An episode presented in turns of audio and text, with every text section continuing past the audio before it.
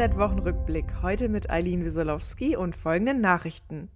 Bundesarbeitsgericht spricht Grundsatzurteil zu Corona-Tests. Politiker schlägt freiwilliges Ja im Handwerk vor. Und neuer Mindestlohn für Gebäudereiniger.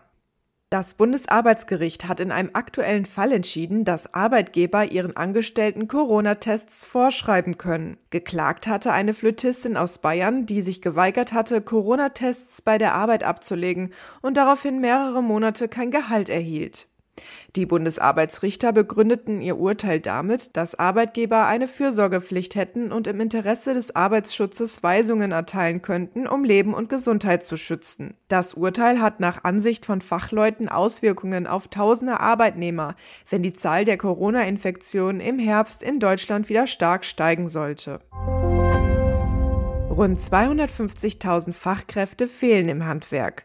Um mehr junge Menschen für die Branche zu begeistern, hat sich der gelernte Müller und Bundestagsabgeordnete Alexander Engelhardt nun für ein freiwilliges Handwerkerjahr nach Vorbild des Bundesfreiwilligendienstes ausgesprochen. Dieses könnte direkt nach der Schulzeit beginnen und sollte ohne Zeitverlust an eine etwaige spätere Lehre angerechnet werden können, sagte er im Interview mit der Bild-Zeitung. Auch der Handwerksverband findet Gefallen an der Idee. Der Bundesfreiwilligendienst nehme eine wichtige Rolle bei der beruflichen Weichenstellung junger Menschen ein. In der Denkmalpflege ist der Bundesfreiwilligendienst bereits heute möglich.